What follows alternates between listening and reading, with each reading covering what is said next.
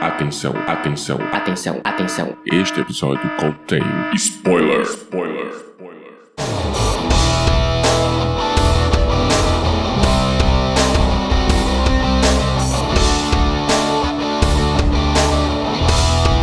Este é o Podcast ao Cubo, o seu programa sobre cinema, séries e cultura pop.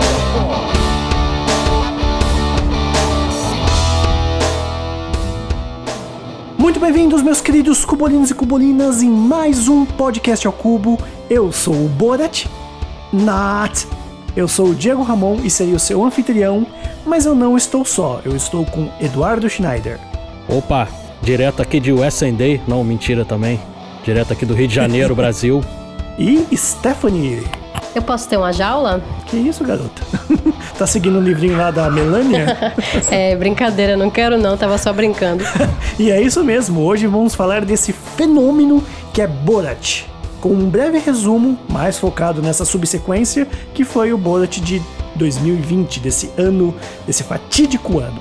Então vamos lá, nessa fita de cinema seguinte. Aperte o som e vem com a gente.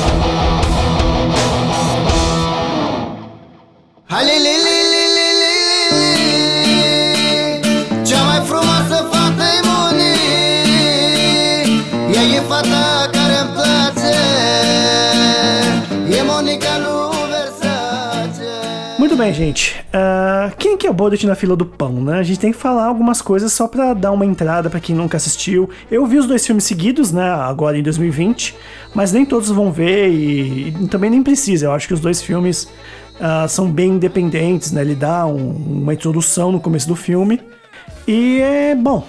É aquela coisa que é básico, né? Ele é um estilo mockumentary, né? Que eu até fiz umas anotações aqui. Que mockumentary ou um fake documentary. Ah, tô falando bonito agora. hein? Ou em PTBR um pseudo-documentário, que é aquelas gravações que simulam um documentário, mas na verdade não é, né? Ele é um filme comum que só usa essa, essa técnica, vamos dizer assim, né?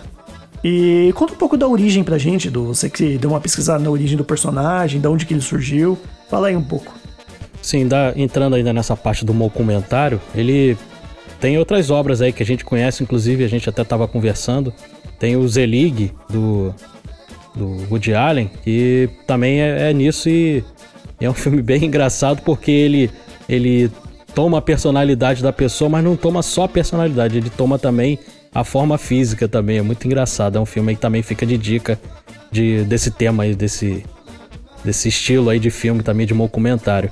E o Borat, é, apesar do primeiro filme, sei lá, de 2006, o Borat ele já existia. O Borat fazia parte de um, de um programa lá de personagem que o Sacha Baron Cohen fazia, um programa de 2000 na Inglaterra. E o nome do programa era Programa da Ali G Show, que tinham três personagens principais nesse programa. Um deles era o, o Borat, o outro era o Bruno, que já também o Sacha também fez um filme sobre ele.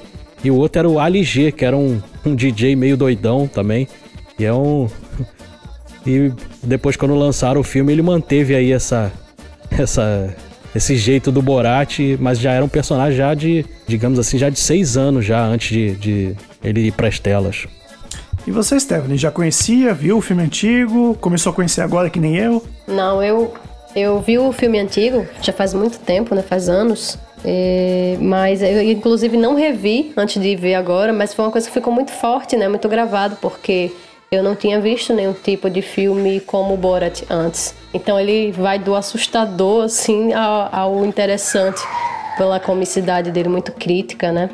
Sim, né? O próprio autor, o ator mesmo, né? E autor também, que ele também é roteirista, ele tem muito aquela coisa de crítica, né? Ele é bem um autor crítico, ele faz a- os filmes, as apresentações dele pra chocar mesmo e, e dar um tapa na cara, né? Vamos falar o português correto, né? Sim, sim, é verdade. E é um filme assim. O engraçado é que ele. Ele entrou aí nas premiações no ano de 2007 e ele foi até bem sucedido, cara. Porque no Globo de Ouro ele inclusive conseguiu ganhar o prêmio de melhor ator de comédia com o Borat E no Oscar ele foi indicado a melhor roteiro adaptado. Então é um filme aí que não agradou só ao público, mas também aos críticos. Sim, exatamente. Ele é. Acho que a gente pode. Eu posso até falar que ele. A gente tem um. Não que é praticamente igual, mas do mesmo jeito de escrever crítica, tem o Fábio Porchat, né? A única diferença é que o Fábio Porchat não é um bom ator, né? O, o Sacha, ele tá realmente anos luz na frente, que assistiu o set de Chicago, que aguardem que vai ter um podcast sim. Ah, você vê por esse filme já que ele realmente atua muito bem, que ele não é só um comediante, não é só um roteirista, ele é um ator também acima de tudo, né? Sim, sim, até com, com esse novo filme aí que tá na Netflix, aí, Os Sete de Chicago, ele tá incrível no papel. Eu acredito que até nas premiações aí pro ano que vem, se é que nós vamos ter Oscar, acredito que ele vai aí disputar, porque ele tá muito bem no personagem dele também. O personagem real, o personagem que existe, ele tá muito bem também. Então a gente vê que Sim, não, é, exatamente. Tá- não é só o, o personagem Borat que ele vai bem, não. Ele, é- ele consegue ser bem diverso aí. É, eu até gostei também dele no no Barbeiro Demoníaco da Rua Flint, né, que é Sim, aquele Sweeney sim. Todd, e no outro musical dos dos Miseráveis. Ele também tá lá nos dois e cantando, e canta bem também, além de atuar. Tá aí um cara completo, né? Um puta artista. Então vamos agora então pro filme que, né, é o que a gente vai falar hoje aqui, né, que tem muita coisa a ser dita, que é o Borat, fita de cinema seguinte, né, que a gente já tem aí um pouco das piadas do filme antigo, né, que a gente já contou um pouco aqui. Ele dá um panorama geral, né, e já entra com tudo, assim, no, no tema que é, praticamente, acho que é esse filme, ele, pra mim, mostra o que que foi, o que que tá sendo 2020, né. É isso aí mesmo, Diego, porque é engraçado que quando a gente viu o filme lá em 2006, pra quem viu, né, na época, a gente achava aquilo a coisa mais absurda do mundo e ficava pensando assim com a gente, poxa, acho que isso não vai acontecer, isso não, não tem como, cara. Isso aí deve ser armado e tudo mais, não tem como as pessoas acreditarem nesse tipo de coisa. Aí chega aí 2018 no Brasil, o pessoal acreditando em mamadeira de piroca, em kit gay, Terra plana. Entendeu? Aí você olha, vê o filme do Borat. O filme do Borat é a coisa mais crível do mundo. Se a pessoa acredita nesse tipo de coisa, acreditar no Borat é o de menos. Eles vão acreditar mesmo que o Cazaquistão é daquele jeito. Inclusive, muita gente achou, né? Tanto que teve, a- teve a que a gente conversou em off, né? Que o hino do Cazaquistão tocou numa Olimpíada, né? Do, do filme, a versão do filme. E, mas ao mesmo tempo isso também ajudou, né? A dar é, turismo pro país, né? Acabou de certa forma ajudando também, né? Isso mesmo. E até agora, recentemente, agora depois desse segundo filme já, o. O governo lá do Cazaquistão, ele tá usando o Very Nice do, do Borat para promover o turismo, tá utilizando como propaganda oficial do governo. Então eles agora já, já incorporaram a piada e estão aceitando de boa, não estão mais questionando não, já estão gostando, até porque tá dando, apesar de não mostrar como é verdadeiramente o Cazaquistão, ele tá dando uma visibilidade a um país que é novo, né? Um país de 91, bem recente aí, depois da, da quando acabou a União Soviética, né, que eram 15 repúblicas. Então, país aí de 91. Então, pra eles, é, de certa forma, gerou uma visibilidade, até para as pessoas chegarem lá no país e ver que não é nada daquilo, né? Que aquilo é só uma sátira mesmo. Se não pode com eles, junte-se a eles, né? Aquela coisa. Não, e o mais curioso é que ele, ele nem pegou muito do Cazaquistão, né? Ele só usou mesmo o país assim em si, né? O nome e tudo mais. Tanto que tem até uma mistura de língua, né? O que ele fala é uma mistura de, é de alemão com, com russo, é isso? Não, na verdade é polonês com a língua hebraica. É, nossa, tudo a ver o que eu falei. É porque o Sacha Baron Cohen, ele é judeu, né? Então ele conhece um pouquinho aí da língua hebra- hebraica e ele usa um pouquinho de polonês também. Aí, mas não tem nada a ver com a língua cazaque, né?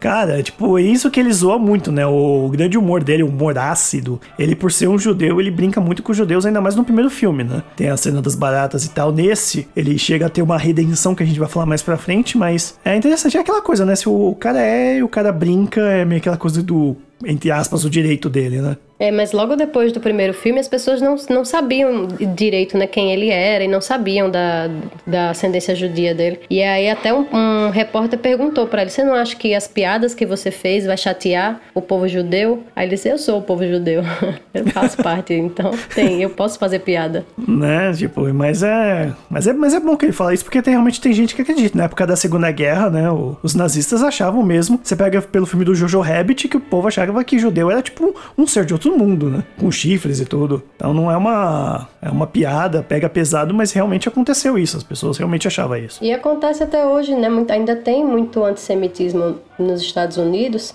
Inclusive, essa galera que acredita nessas teorias da conspiração, elas também não aceitam que o americano branco, como eles falam, estejam recebendo menos dinheiro, ganhando menos, menos do, que, do que as pessoas negras, do que pessoas judias. Para eles é inaceitável e só pode ser um tipo de golpe, só pode ser um tipo de subtrama maligna. Sim, exatamente. E aí entrando já nesse humor ácido, né? E falar um pouco das críticas políticas, né? Que até o Edu colocou no nosso roteiro sobre o QAnon, né? Não sei se assim se pronuncia. E todas as. eh, continuar essas teorias da conspiração, né? Que a Stephanie já, tem, já começou falando também, né?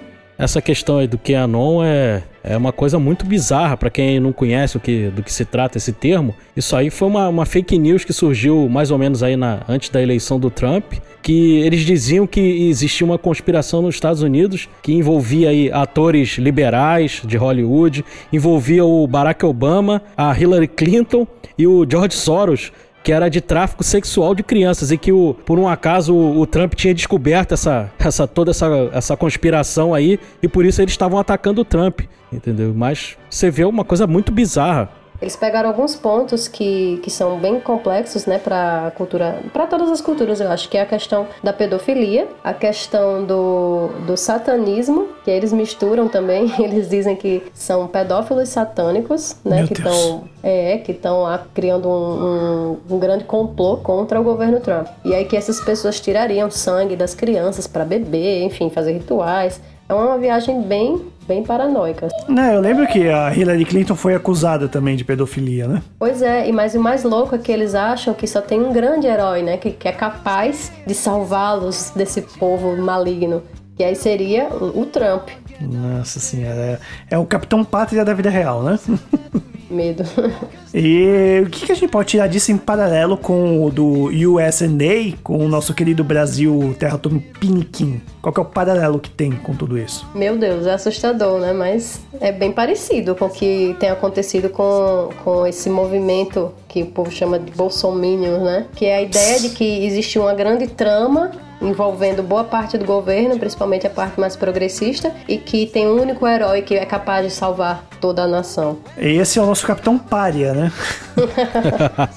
E você vê que isso tudo não é por acaso. Tu vê que é, esses pilares aí que a Stephanie falou são exatamente os mesmos que eles usam aqui, cara. É e quase que ipsis literis. Porque essa coisa da mamadeira de piroca e do kit gay é como se nas escolas o, o pessoal do PT, o pessoal que eles tudo é comunista, né? É como se ensinasse o, a pessoa a ser, a ser homossexual na escola. Como que vai acreditar em mamadeira de piroca, cara? Mas eles acreditam, cara. Acreditam piamente. É a coisa também da cristofobia que eles agora tá em moda aí eles falarem agora, que os cristãos são atacados e tudo mais, quando na verdade a gente vê que não tem nada a ver isso, que na verdade a, a- a religião que é mais atacada são as, as religiões aí de matriz africana, não tem nada a ver com, com, com religião de Cristo. E é o que eu sempre digo que eu acho muito engraçado, entrando aí num assunto polêmico que é religião, que é eles são evangélicos. Então, qual seria a premissa da coisa? Acreditar mais no Novo Testamento, que são os ensinamentos de Cristo. Só que na hora deles se comportarem, o que mais o, o, o religioso evangélico cita é o Antigo Testamento. É o Deus punitivo, é contra o, o cara que é gay, é contra as mulheres, é tudo, entendeu? Tudo deturpado. Aí eu fico olhando,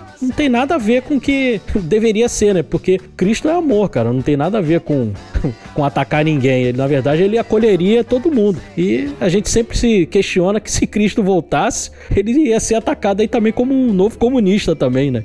Ele era comunista, né? É Você pega a verdade. história dele, tipo, ainda mais eu que, né, eu fiz teatro, eu cheguei a interpretar Jesus Cristo já, e eu fiz uma, foi feita uma adaptação na peça, né, que era um Jesus nos anos 40. Então, cara, eu era um Jesus comunista que brigava por terras contra o governo. Então, tipo, eh, Che Guevara também tem essa premissa. Aliás, várias histórias se repetem desse jeito, que é aquela, aquela coisa da jornada do herói, né? Então você tem muitas coisas parecidas. E o povo acha que não, mas desculpa, gente, Jesus, eu sei.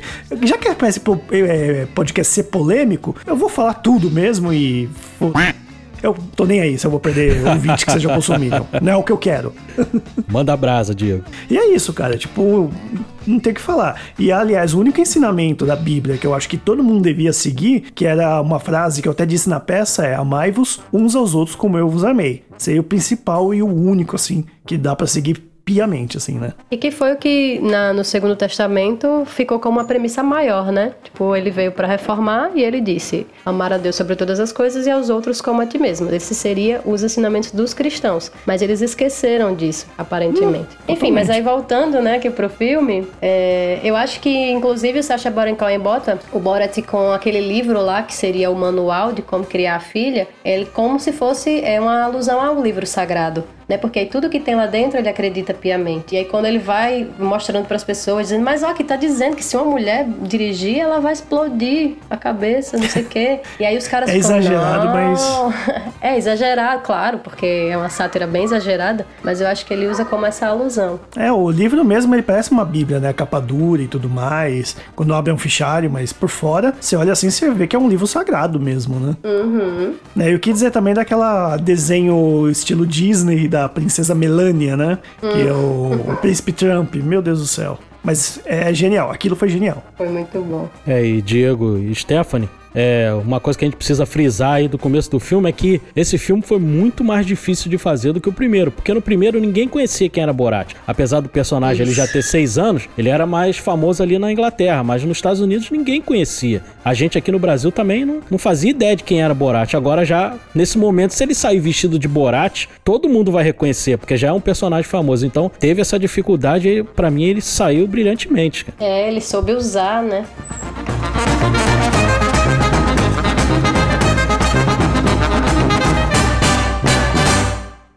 Já entrando na parte de narrativa, então, né? Que é justamente nessa parte que tem sobre tudo isso. Que o primeiro filme ele sempre foi famoso por sketches e improvisação, né? Mais improvisação ainda. E tanto que ele fugia muito do roteiro no, no primeiro filme, justamente por conta dessa coisa de não ser conhecido. Então as pessoas acreditavam que ele realmente era daquele jeito. Aí, como você mesmo apontou, que nesse a improvisação ficou mais em segundo plano, né? Ficou mais com ele com a atriz Maria Bakalova, né? Que ela é belga, belga, Búlgara. Búlgara, isso. Outra palavra com B, claro. É, que ela também foi brilhante, então a, a improvisação ficou mais com eles. E com, ele, e com ele mesmo, com o povo, foi aquela coisa dele brincar, de, de levantar o casaco e falar, não, não sou eu e tal. E depois usar fantasia e tudo mais. Então realmente é o que eu acho mais difícil. Mais difícil você criar uma coisa pra poder fazer sucesso do que você entrar com a improvisação. Que o cara é bom em improvisação, o cara é bom em comédia, então ele sabe fazer isso. É mais difícil realmente quando ele tem que criar um texto ou alguma ideia assim, né?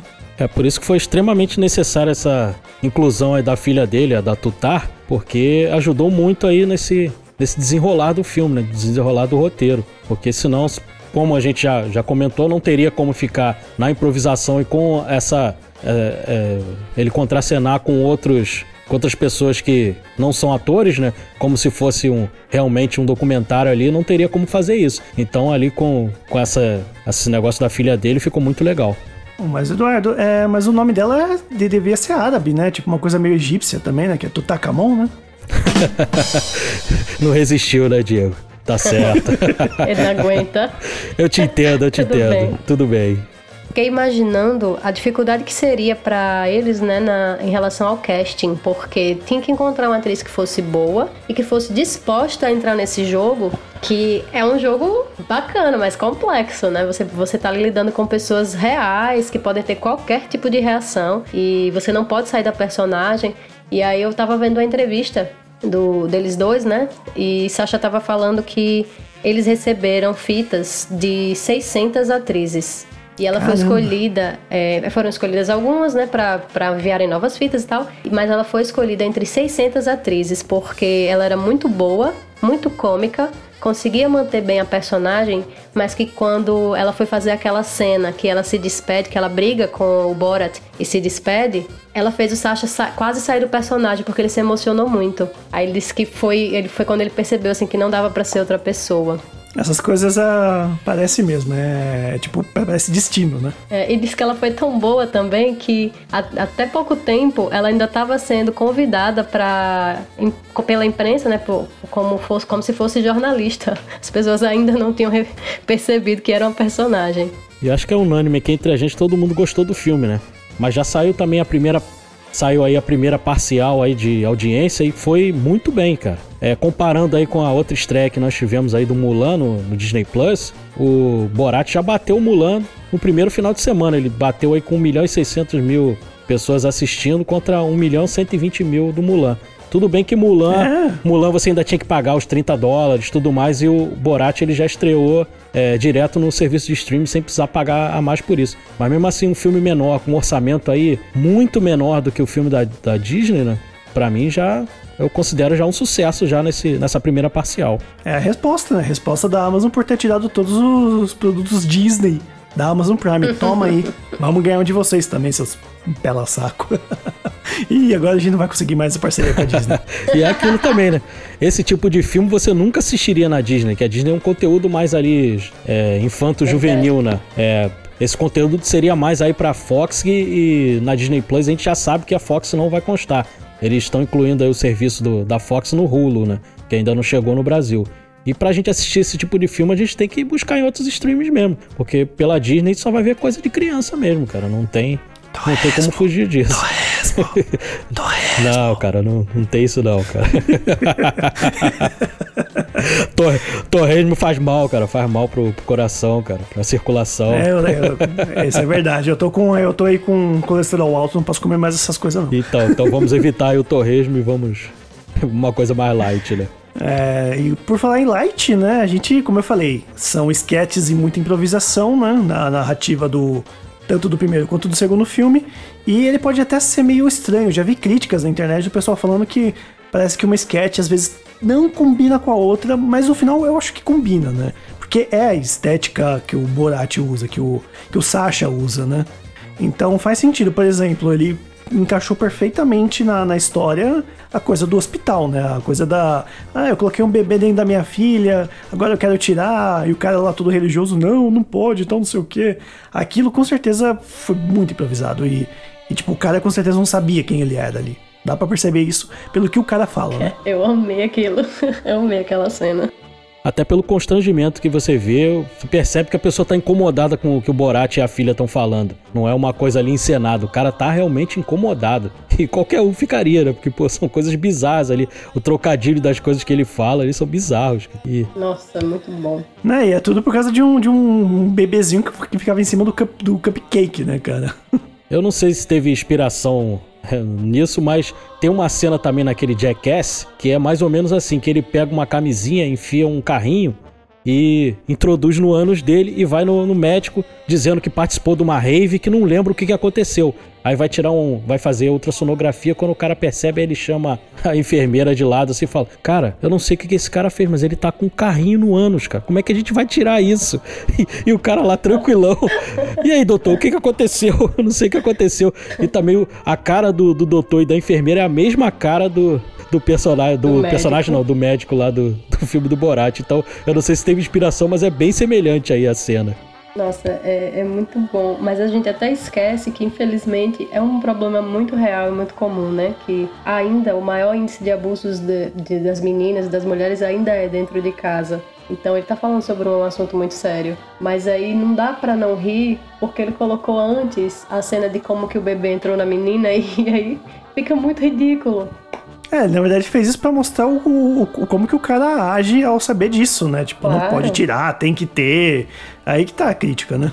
Exatamente. Em cima da pessoa ouvir uma história dessa, né? É, realmente, até porque a crítica aí do pessoal da extrema-direita é que eles são totalmente contra o aborto, né? Mas eles querem que o filho nasça, mas depois que nasce, aí tudo bem, depois que não tá ali adolescente, adulto, matar, meter um tiro na cabeça da pessoa sem, sem ter problema nenhum, né? Mas tem que nascer. Depois matar não tem É. problema. E até assim, ficar num sistema que não vai ter o menor apoio, o menor suporte, né? Assim, nem emocional, nem financeiro. Um sistema que todo mundo sabe que é falho. No Brasil ainda rolou aquilo, né? Tipo, de, ah, mas aí você vai ter. A gente vai poder pedir dinheiro do, do pai. Aí O pai tá preso porque é um, um estuprador e, tipo, ainda tem que conviver com, com um cara desse, né? Conviver com o estuprador ainda. Sim, recentemente a gente teve esse caso aqui no Brasil da menina de 10 anos que era abusada pro, pelo tio, né? Pelo tio. E Pelo a menina. tio, pelo a- pai, pelo avô. Quê? É, teve isso. É, O negócio é pior ainda. Ela era abusada pelo tio, pelo pai e pelo Sim. avô, porque quando pediram o DNA, quando pedir, quando estavam acusando lá o tio, o tio falou que tinham que pedir o DNA pra provar que era dele, porque o pai, o pai da menina e o avô também abusavam dela, infelizmente. Meu Deus, não, não, não. Nossa, você acabou de. Meu Deus. É, Cara, eu vou ter que virar o. Vou ter que virar o, o Borat brasileiro e fazer isso no Brasil também, esses filmes? Acho que aqui não ia dar certo, não, hein? Iam te espancar de cara. Nossa, não ia dar muito certo, não. Você veja um cara desse e não sei o que, que eu faço. E aí a gente vê esse pessoal extremista aí querendo que a menina tivesse o filho de qualquer jeito, cara. Uma menina de 10 anos. Ela não poderia fazer o aborto porque é pecado mortal e tudo mais. Só que uma menina de 10 anos, cara. Uma criança, cara. Entendeu? É, eles não vê que o médico falou que isso é risco pra ela e ela podia morrer, né? Sim, é verdade. E ignoram tudo que ela sofreu até aqui também, né? Até, até engravidar. Sim, sim, é verdade. É um absurdo, cara. E, isso retrata bem ali, não só, mais uma vez, não só o Brasil, mas também como a extrema-direita lá dos Estados Unidos, lá capitaneado pelo Trump.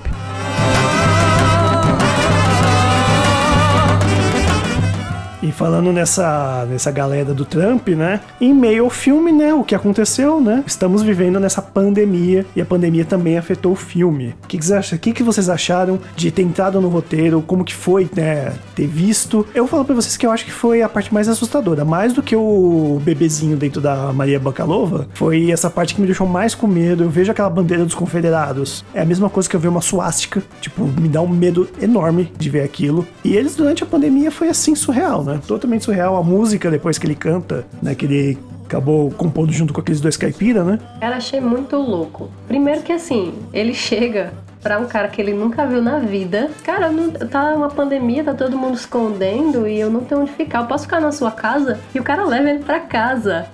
tipo, o cara não conhecia ele também. Leva ele pra casa e ele fica lá morando com os caras como se fosse o Borat. Então, assim, duas coisas que são muito interessantes. Primeiro é esses caras acolherem um desconhecido. Então, assim, sabe, são seres humanos também. São pessoas que também têm bondade em seus corações, não são totalmente ruins. Elas só passaram a acreditar numa, numa teoria da conspiração muito complicada. Mas não são pessoas ruins necessariamente. São pessoas que, que são capazes, por exemplo, de acolher um estranho numa situação como a pandemia. né? E, tipo, as loucuras que ele fica fazendo dentro da casa, os caras não expulsam ele em momento nenhum. Pelo contrário, até ajudam ele, às vezes, a matar o vírus com a panela, por exemplo. Na parede. E é uma viagem muito doida, né? Assim, mas o cara vai lá, fica tentando tirar ele. Não, ele, mas eu tô aqui matando. E o cara vai e diz: Não, beleza, então vou tipo, ajudar você. Aqui também tem. Aí fica. Que loucura, né? É uma loucura. Muito interessante, achei ele ter continuado, ele ter aproveitado a pandemia. E eu, eu já percebi, eu já percebi que foi dessa época, quando ele vai lá no. naquele. com a reunião com o Michael Pence, que ele se veste, né, de, de Trump, leva a filha, né, tipo, no, no ombro. Ali eu já falei, hum, isso foi. Ele tá falando da pandemia, olha só, já tava. Ele gravou quando tava acontecendo isso. Eu já tava meio que imaginando que ele ia falar depois da pandemia, depois disso, né? E depois daquela cena, ele foi interrogado pelo serviço secreto lá em Washington. E ele se manteve no personagem. Eles não reconheceram que era o Borat e, e fizeram ali um, um- passaram um peite fino ali pra ver o que, que tinha acontecido. E o Sasha se manteve como Borat do começo ao fim ali da, da interpelação. E voltando ao assunto lá do Covid-19, é, sem querer ser repetitivo, mas não tem como, né? Tanto é que o nosso presidente é citado ali no começo do filme, ele junto com Trump, junto com, com Putin. É, é, a semelhança é, é essa mesmo, cara. Você vê ninguém usando máscara, ninguém respeitando isolamento, entendeu? Igualzinho aqui. Assim como também quando chegar a vacina, eles vai ter essa coisa da vacina chinesa. Não, não vou tomar a, vacina chinesa, não sei o que. Sendo que ele já toma já pra H1N1, é a mesma, é o mesmo laboratório que fabrica a vacina, ele já tá tomando, mas aí fica essa teoria da conspiração de novo, e de novo, e de novo, se repetindo, e exatamente igual. O que acontece lá, a gente vai e replica aqui. É, eu não, não tenho que falar que os Estados Unidos, né, e o Brasil, o Brasil adora copiar, né? É. E eles chegam a falar lá, né? Os dois caras com quem ele vai morar chegam a falar sobre o vírus não existir, sobre ser uma mentira inventada pelo, pelos políticos para manter o povo em casa enquanto eles fazem o que, ele quer, o que eles querem. Então, assim, é uma coisa que a, a galera realmente acredita.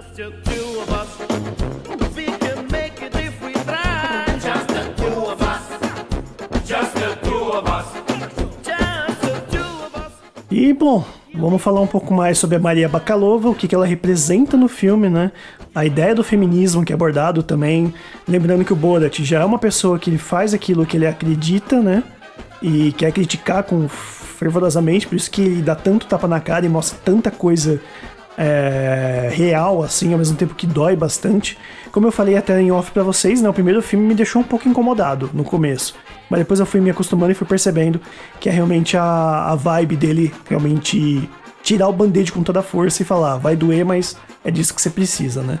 E é disso que, que a gente precisava agora também com relação ao feminismo e o que a filha dele, né, o que a atriz representou por esse filme. Eu sei que você tem mais a falar sobre isso, Stephanie. É, né? Tipo assim, é, infelizmente a gente, em pleno século XXI, é, ainda existe essa, essa dualidade, ainda existe essa divergência de direitos para as mulheres e para os homens. E principalmente nos Estados Unidos ainda é visto né, uma, como uma coisa bem, bem seccionada. As mulheres ainda recebem menos, as mulheres ainda têm cobranças com relação a, a responsabilidades com filhos muito mais do que os homens. Então, assim, elas não podem perseguir seus sonhos, o sonho da mulher tem que ser se casar para viver, como eles usam a, o exemplo da jaula, né? Tem que se casar para viver com a jaula. E quem casar com o marido rico vai viver com uma jaula de ouro. Quer dizer, é um aprisionamento. Você sai de um aprisionamento do, da família para ir para um aprisionamento do marido. Ser o pertence de alguém, ser um objeto. E, e aí a, o filme, né, o Borat, vai trazer justamente a visão de que a menina não é um objeto, ela era um ser humano.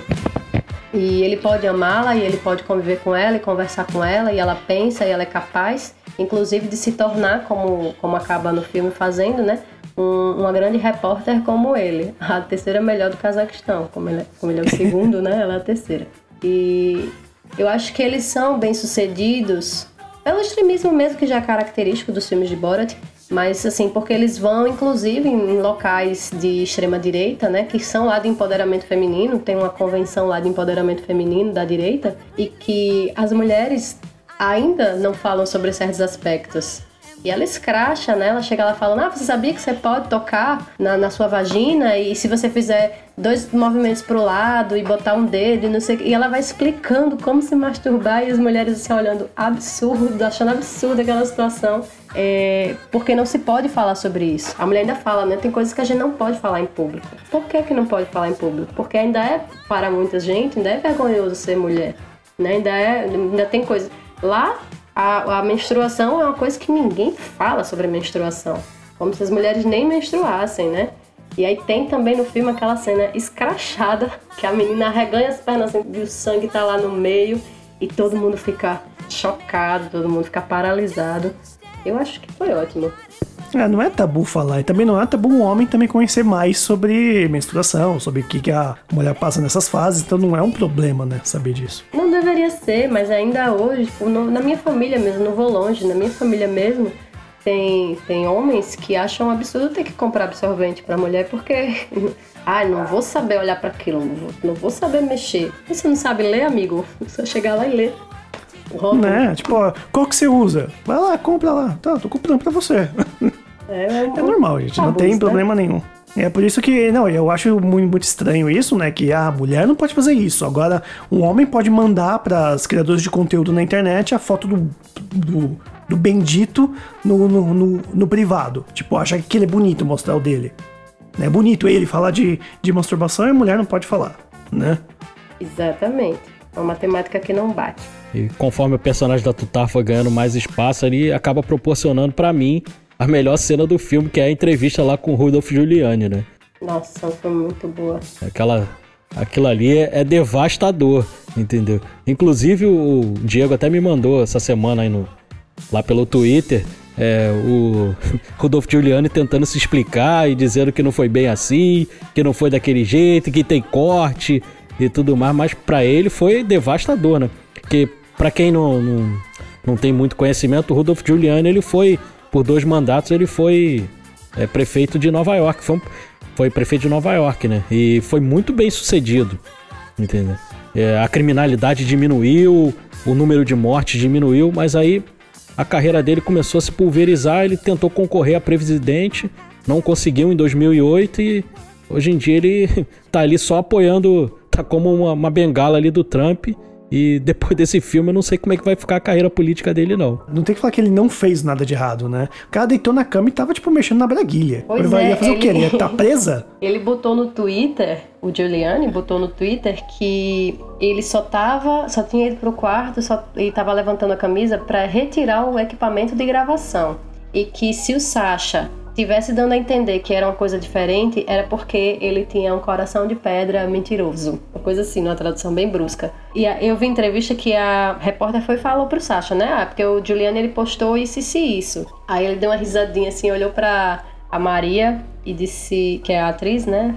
E disse: É, a gente tava lá. A gente viu que foi tudo real. Você quer falar um pouco sobre essa cena? Aí ela vai e fala, né, que assim, ela ficou assustada porque era uma situação tensa para ela, né? Naquela situação, tipo, de, de ele poderia fazer alguma coisa, mas que ela estava se sentindo segura porque sabia que o Sasha estava ali monitorando o tempo todo e que iria vir ao resgate dela quando fosse o momento, como de fato veio. Então, assim, foi tudo realmente, aconteceu daquele jeito, foi real e dá pra ver, né, na, no- na fita, no filme, dá pra gente ver que o cara tava excitado. E ele tava flertando com ela mesmo. Ela tava lá, tipo, lógico, ela tava. Por conta do filme, ela tava dando uma, umas indiretas pra ver que até onde ele ia. E ele tava ali dando flerte mesmo, tocando no bracinho dela. Você dá pra ver que o cara realmente tava daquele jeito. E outra, ele não vai tirar o microfone pela braguilha, né?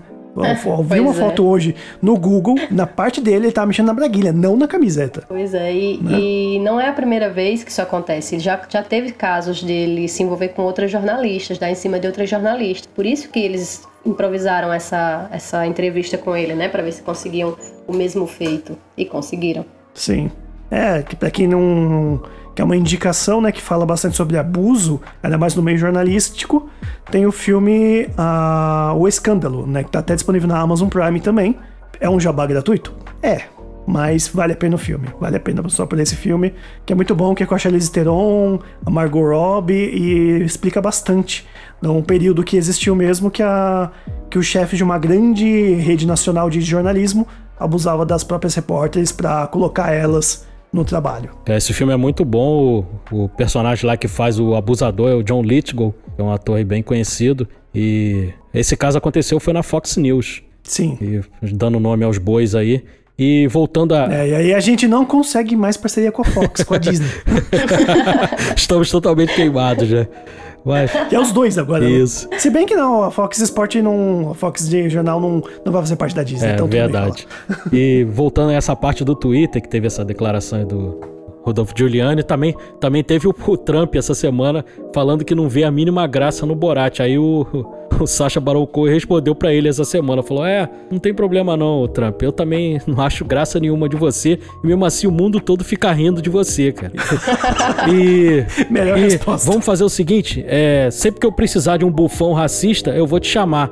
E, e vou dar ênfase quando chegar ali mais ou menos no dia 20 de janeiro do ano que vem, quando você estiver desempregado, aí a gente te chama pra fazer um novo filme. Caramba. Lembrando, é, lembrando que ele já participou de filme, né? Quem não lembra do famoso Esqueceram de Mim, ele aparece no hotel, né? Junto com o Macaulay Culkin. Nossa, não lembro não. Eu também não lembrava, eu vi esses dias num vídeo. E, bom, e só pra finalizar essa coisa do feminismo, né? Pelo menos a gente teve uma redenção do Borat no final do personagem, onde ele realmente entende quem é a filha, entende os sonhos dela e aceita, né? Que. Aceita não, né? Ele entende. Né, a posição dela no mundo e que ela não tem que seguir esse livro idiota, que é o que, né, as pessoas que agem dessa maneira têm que começar a seguir também, né? Pois é, só ela que foi capaz de mostrar para o Borat que o mundo era diferente do que ele via até então, né? Só ela que fez ele desistir, ele abrir mão da cultura que ele tinha para se reinventar, para se rever. E eu achei que foi ótimo, porque no final de tudo, até a, a Covid-19 acabou servindo de, de final, né? Como se o Cazaquistão, entre aspas, fosse o responsável, né? Que colocou, colocou nele o vírus. Aí foi até uma parte mais, assim, engraçada, assim, tipo, Mais uma leve. comédia simples. Que ele vai lá e ele encontra com o Tom Hanks. E depois a gente sabe que o Tom Hanks ficou com Covid, né? Então foi engraçado, tipo, ele passar pro, pro Tom Hanks. Aham. Ele também circulou por Wuhan também, que foi onde começou ali o epicentro da doença. E pior que tava lá desde o início, uma coisa bem normal de, de narrativa é que às vezes né, a solução do o grande plot tá no começo, que é quando ele tomou aquela injeção e começou a viajar pelo mapa, naquele estilo mapa do Indiana Jones, sabe? Aí você fala, puta, tava ali desde o começo, né? Até isso tem no filme, mesmo que seja um filme de comédia, tem essa, essa ideia do- da narrativa, né? É, e o filme que não, não tem só o humor sarcástico, mas também tem uma cena bem fofinha. Quando ele tá lá na sinagoga falando dos judeus, aquela senhorinha abraçando ele e tratando ele com todo carinho. Eu Achei aquela cena muito bonita, muito tocante. Foi, foi bom, foi bom ele finalmente vendo que o judeu não é problema, né? Sim. É. É, e depois pesquisando pra, pra gente fazer o podcast, eu fiquei triste de saber que aquela senhorinha ela faleceu. Depois das filmagens ela faleceu, ela já não tá mais aí entre a Poxa, gente. que pena.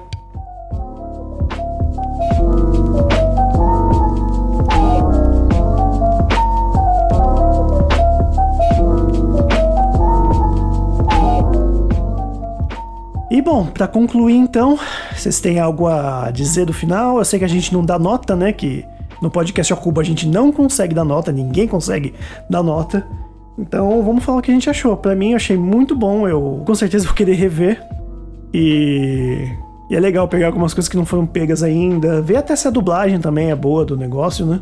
Do filme. Mas é, acho que é um filme que merece ser visto, um filme totalmente atual e que as pessoas precisam ver. É necessário, muito necessário. É verdade, no nosso, no nosso cenário aí de hoje, o filme é bem relevante. Ele teve uma relevância bem maior até do que foi lá o primeiro filme. Entendeu? Porque nesse, mencionou até o nosso presidente aí, né? Foi homenageado lá no começo do filme. Inclusive, né, as pessoas estão doidas aqui no Brasil por causa disso, né? É, eu posso dizer até que gostei mais desse filme até do que o primeiro, cara, porque ele saiu Eu ali do também. lugar comum, entendeu? Porque o primeiro, tudo bem, ninguém conhecia, tal, foi aquela coisa engraçada e tudo mais, um monte de esquete hilária, mas o segundo não, o segundo ele tem um roteiro ali mais firme, entendeu? Ele precisou, entendeu, ter uma, um estudo aí maior pra poder é, fazer co- correr essa história aí e ficou, no final das contas aí, no frigir dos ovos, o filme ficou muito bom, cara. É, eu acho também que ele consegue manter o foco, consegue alinhar toda a narrativa para casar as cenas que ele já tinha feito, né, por fora, como a de Rudolph Giuliani, como a do, lá da convenção com Trump. Então, assim, eu acho que ele é muito bem sucedido nisso. Gosto muito do personagem Borat, né, essa, esse personagem que é totalmente antagonista ao criador dele, ao ator. E gostei muito também da, da Tuta, gostei demais da atuação da, da, da menina, né, e gostei da personagem. E ao contrário do Borat, ela não tá representando um, uma personagem antagônica de si mesma, né? Mas assim, ela tá representando uma pessoa que sai de uma criação obscura, que não tinha muito conhecimento, e encontra- se encontra no mundo, a partir de, de, de conhecimento mesmo, de conversar com outras pessoas, de outras mulheres que lhe falam sobre o que é o mundo, o que é ser mulher. E achei isso muito legal. Sim, né? A conversa que ela tem com a, com a mulher que ele que cuida dela, né? Ela basicamente serve como uma, uma mestra, né? Que coloca ela e mostra o que, que ela tem que ser no mundo, que ela pode dirigir, que ela pode ser jornalista e tudo mais. E eu, eu acho que né, isso pode ter remeter aquela coisa de novo, né? Como um cara que gosta de escrever, pegar a jornada da heroína, tem aquela coisa do de você sair do, do universo masculino, né? Você deixar o seu lado masculino e ir pro lado feminino, mas no final se reencontrar com o feminino de novo, que é o que a jornada da heroína faz com diferença com a, com a jornada do herói, né? Você deixa o lado masculino pra pegar o seu lado feminino, mas depois você se reincorpora de novo ao masculino, que é o que ela faz no final, quando ela, ela e o pai se entendem, né? Verdade. E acho só que assim, precisamos ficar atentos. O QAnon, né, essa teoria da conspiração bizarra, já tá chegando no Brasil, ganhando adeptos. Então, vamos combatendo essas fake news, porque a gente já está numa situação difícil e daqui pra piorar vai ser bem difícil pra gente, bem complicado. É, e tô cuidado com as redes sociais, como diria aquele documentário novo da Netflix, né? O Dilema das Redes. É ali que começa, inclusive no WhatsApp, a proliferação de fake news, né? Então tem que sempre estar de olho, pesquisando tudo, sabendo se realmente aconteceu aquilo, que é muito fácil e as pessoas, como a gente viu no filme, acreditam fácil, né? É, verdade. E o primeiro passo aí para essa mudança vai ter eleição agora dia 15 de novembro. Então é um momento importante aí pra gente ver em quem a gente vai votar. Inclusive para vereador, para prefeito, entendeu? Porque pra Sim. gente não reeleger esse tipo de pessoa. Eu, por exemplo, que sou do Rio de Janeiro, o Rio de Janeiro é dominado pelas milícias, cara. Tanto no- os vereadores como os deputados estaduais. Nessa eleição agora você vê tem um monte de delegado fulano de tal, soldado não sei o que, sargento não sei das quantas, entendeu? É procurar ver quem a gente está votando para não essa coisa não se proliferar e chegar daqui a dois anos quando vai ter eleição aí para presidente e governador a gente conseguir ter essa mudança aí e mudar esse cenário. Exatamente. Verdade. Exatamente, mas, né, é isso, né?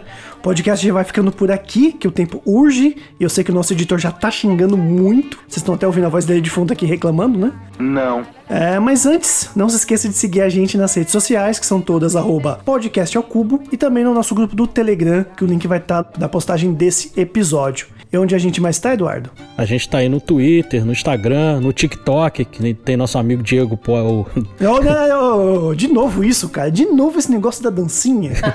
Caramba. O, o- o povo já deve. O povo já fica no Twitter me enchendo o saco. Pô, dança pra mim, dança pra mim. tem o Diego, tem o Rodrigo Poli lá também. Tem a coisa do drink lá do filme do. do, do Grande Lebowski também, que ficou bem legal. E só lembrando lá que tem o nosso link lá na, na descrição lá do, do nosso Instagram. É, a gente tem uma parceria aí muito bacana com o Telecine e lá tem um link para você adquirir aí 30 dias grátis para ver o catálogo maravilhoso que o Telecine tem. E depois desses 30 dias eu acredito que você vai querer continuar porque o catálogo é muito bom e você não vai querer ficar de fora dessa. É, exatamente, não é só de tapa da cara que serve isso daqui. A gente também dá mimos e presentes para vocês. É isso aí. Como essa parceria gloriosa aí com o Telecine, né? Com o Telecine. Isso, o Telecine. Então é isso. A gente vai ficar por aqui e para finalizar, né, a gente vai finalizar ouvindo aí o famoso hino do Cazaquistão, né, o hino que o Boda te apresentou, que acabou virando, né, de fato, o hino do país. Eu vou ficando por aqui. Até mais. Isso aí, grande abraço, pessoal. Valeu!